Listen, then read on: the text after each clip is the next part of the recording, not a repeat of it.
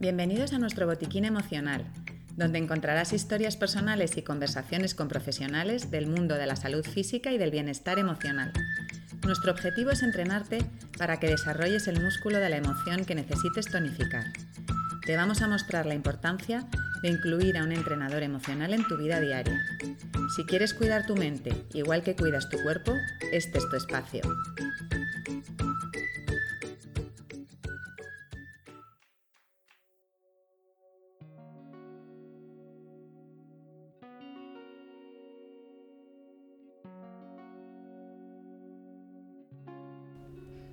Hola, ¿qué tal? En el podcast de hoy vamos a ver el impacto que tienen los mensajes que se transmiten de generación en generación.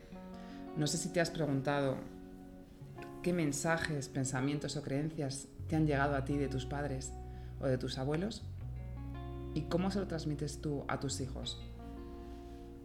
Cada familia, de generación en generación, nos vamos pasando mensajes o hábitos o creencias o secretos de unos a otros.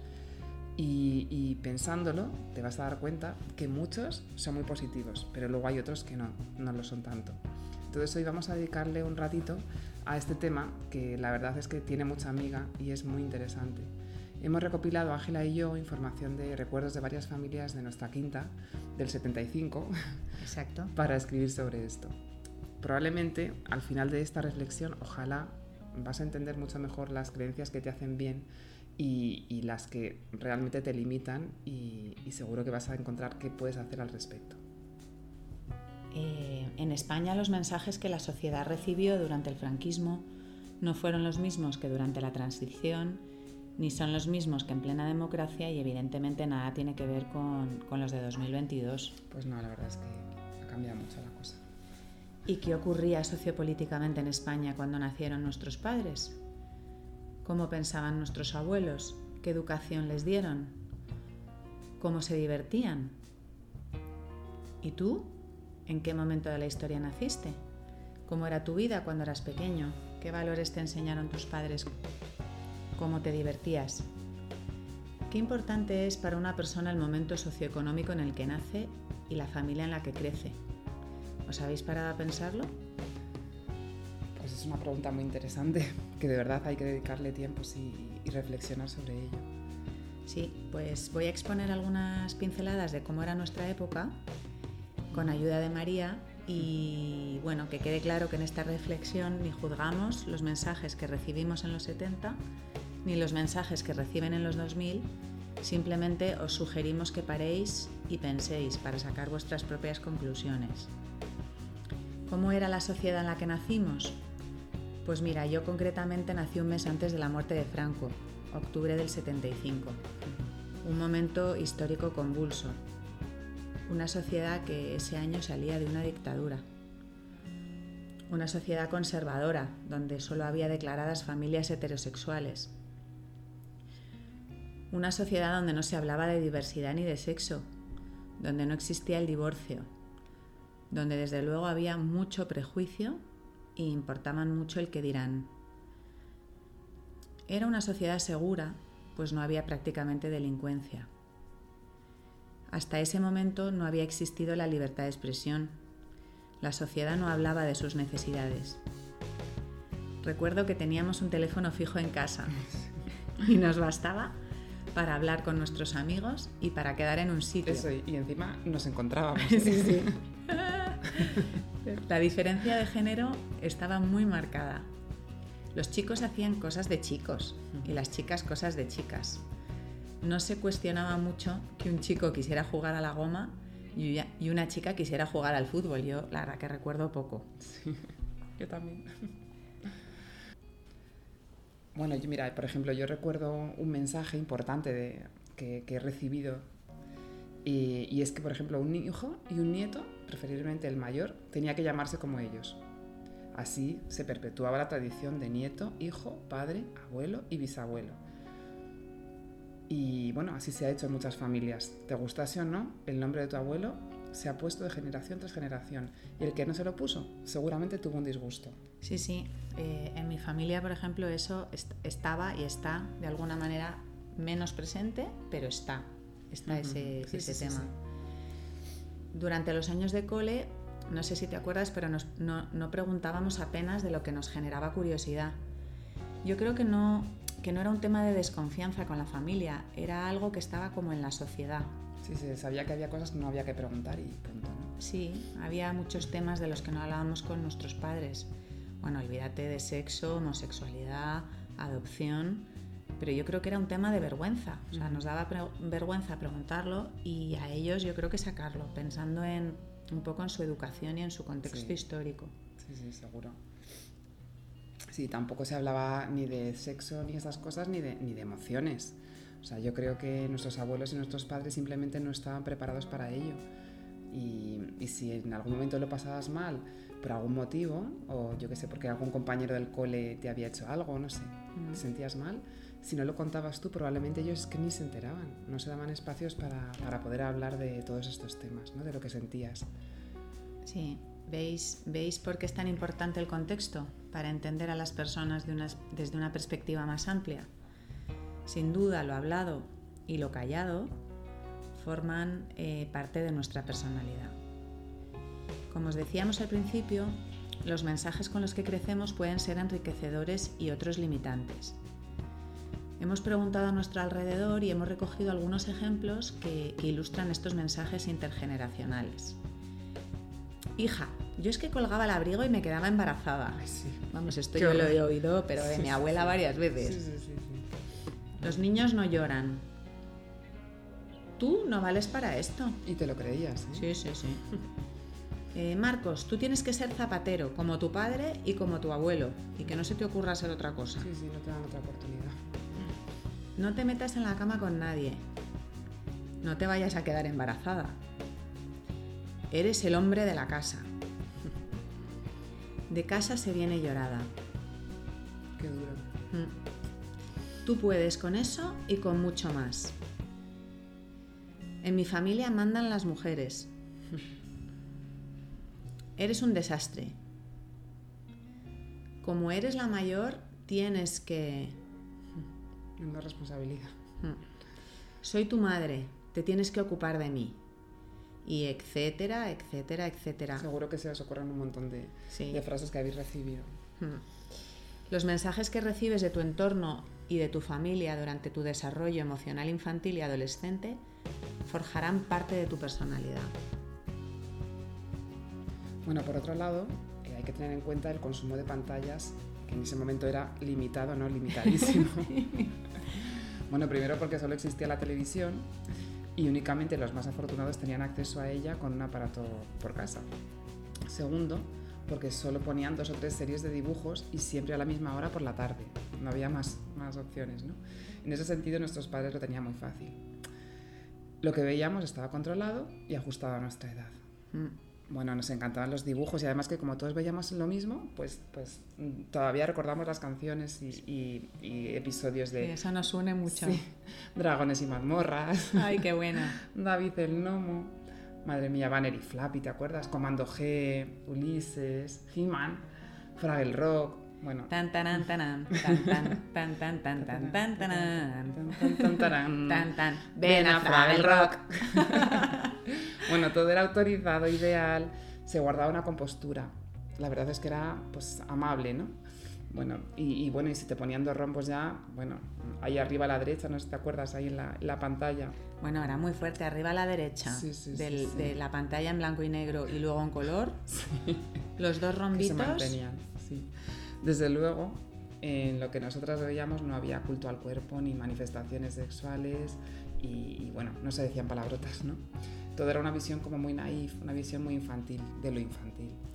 Sí, de hecho, en el último capítulo del podcast de Charo Marcos, una amiga nuestra del programa, eh, Geopolítica de los dibujos animados, que os eh, animo a que escuchéis en Spotify, nos cuenta mucho más sobre qué mensajes hay detrás de los dibujos animados de todos los tiempos.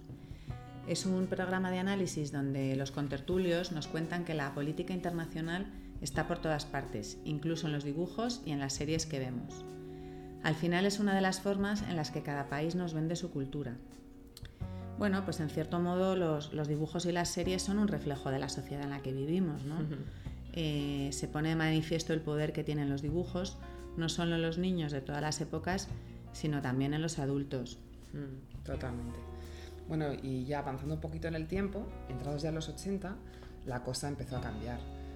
La libertad de expresión se empezó a manifestar y la televisión es una explosión de creación y, hay muchísima oferta ya en ese momento. Bueno, recuerdo que ya empieza a haber gente de otras razas en series americanas. ¿te sí, sí, Billy eh, Crosby. Eso es, eh, Bill Cosby. Bill Cosby, eso, no Crosby. Eh, ay, es que me, me, vienen un montón de imágenes, me olvidan, se me olvidan los nombres de las series. Pero, pero, pero vamos, ya había un montón de series ya donde se veían Los problemas crecen. Los problemas que haces no había. ¿No había, familia negra? No, pero estaba. Eh, ay, Denise, Denise Hassel. Sí, sí, sí, el gordito. Eh, no, no, Denise es la hija de Bill Cosby. Adiós. no me entero de nada. no me entero de nada. Bueno, sí. Bueno, bueno, que no Empezaba, empezábamos a verlo. Sí. Bueno, entonces eh, empieza a hablar también de homosexualidad. Y pues, por supuesto ya existían series de, de mayores ¿no? que nos atraían, pero claro, no eran autorizadas para menores de 15 años y no era fácil verlas, aunque quisieras. ¿eh? ya que por la noche siempre estaban tus padres en casa y solo había una tele. Así que a la cama. Sí, los, los fines de semana eh, comías con tus abuelos y tus primos. Sí, yo sí. Paseos por el Parque del Retiro, comprabas la prensa en el kiosco, que era como la gran hazaña. Si te caía un cromo o ah, similar, ¿no? Y luego... De. Ay, sí, sí. Y luego ibas a la tienda de chuches, por supuesto. Mm. Eh, hombre, era una vida tranquila. Eh, jugábamos todo el rato con juguetes o con nuestra imaginación. No había otra cosa. Cuando nos aburríamos nadie nos entretenía. Nos aguantábamos y punto. Es verdad que unos años después fue la revolución, porque salió la primera consola de Mario al mercado y el primer tocadiscos de Fisher Price, que aún los conservo. Tú lo conservas todavía. sí, sí. Tengo una colección de vinilos que te partes, ¿sabes? De, de principio de los 80. Yo tengo un recuerdo muy presente de estar por la noche en la salita viendo el telediario con mis padres, me encantaba.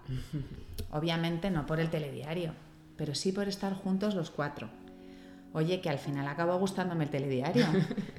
Esta costumbre que, que adquirimos de niños la seguimos luego hasta que nos casamos con ellos. Y yo la he comenzado hace poco con los míos. He aprendido que cualquier buen rato que pases con tus hijos tendrá un impacto positivo en ellos. Todos los mensajes, todas las creencias y los valores que me reconfortan los tengo bien guardados en la mochila y los utilizo a diario. Y los que no me gustan los estoy trabajando porque no quiero repetirlos con mis descendientes hoy. Qué bueno es darte cuenta de esto. Mm. Ojalá que, si nos estáis escuchando eh, intentéis hacer lo mismo. Bueno, y todo esto ya nos lleva a hoy, al 2022. ¿Cómo es la sociedad actual?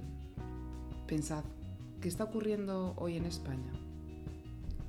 ¿Qué mensajes y valores reciben los niños de hoy? ¿Cómo los estamos educando? ¿Con qué se divierten? Piénsalo.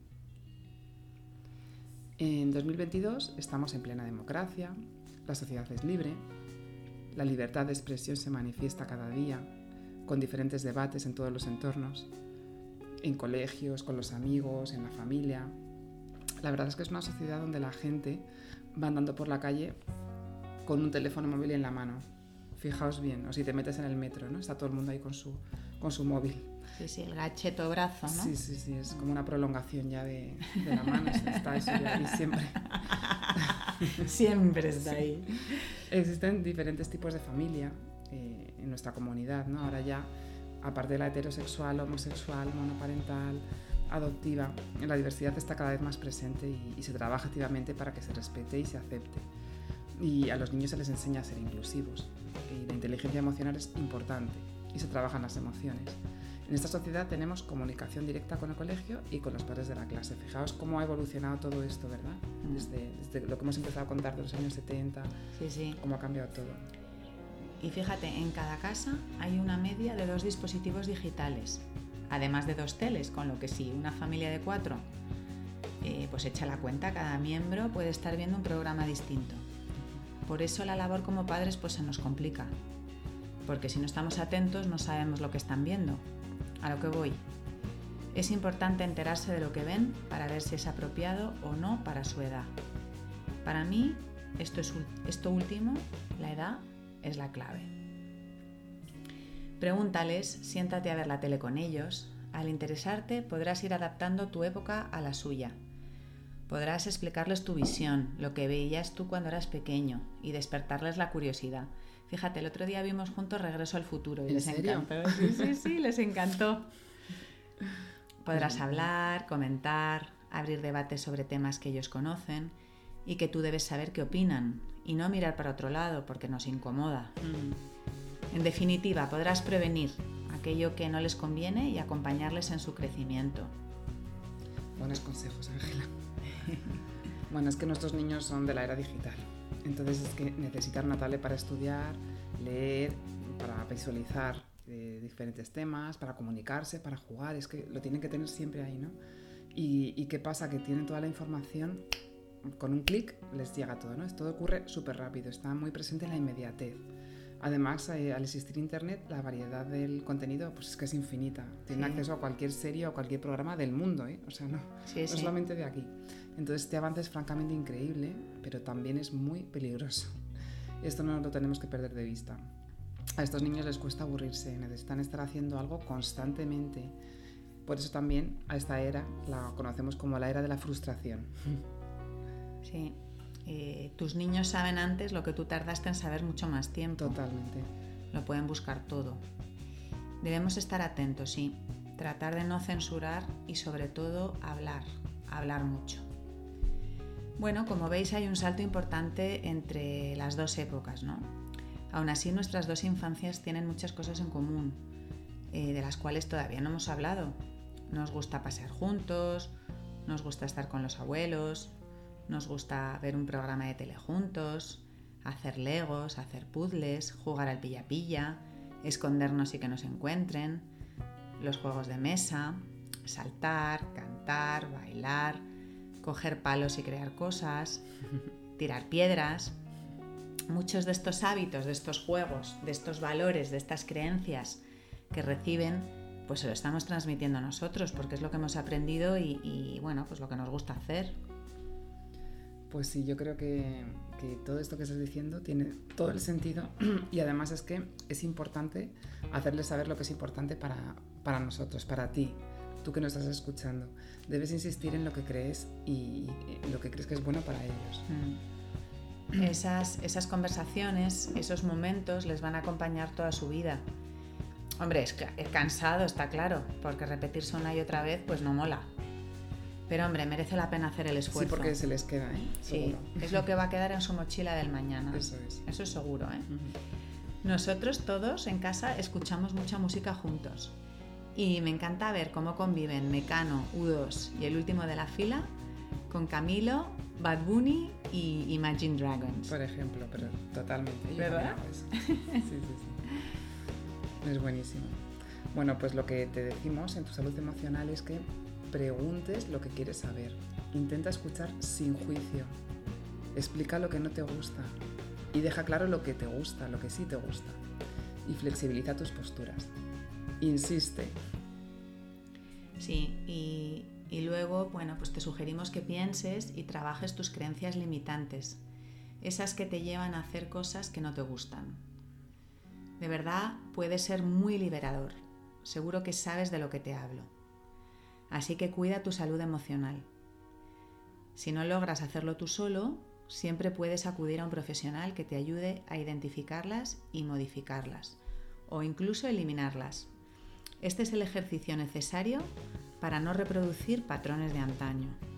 Esperamos que este podcast te haya ayudado a pensar en tus abuelos, en tus padres, en ti y en tus hijos si los tienes. Al tener las cuatro perspectivas, seguro que has podido sacar tus propias conclusiones. Porque piensa una cosa, tus abuelos lo hicieron lo mejor que supieron con tus padres. Y tus padres lo mejor que supieron contigo. Así que ahora te toca a ti. Crece como familia.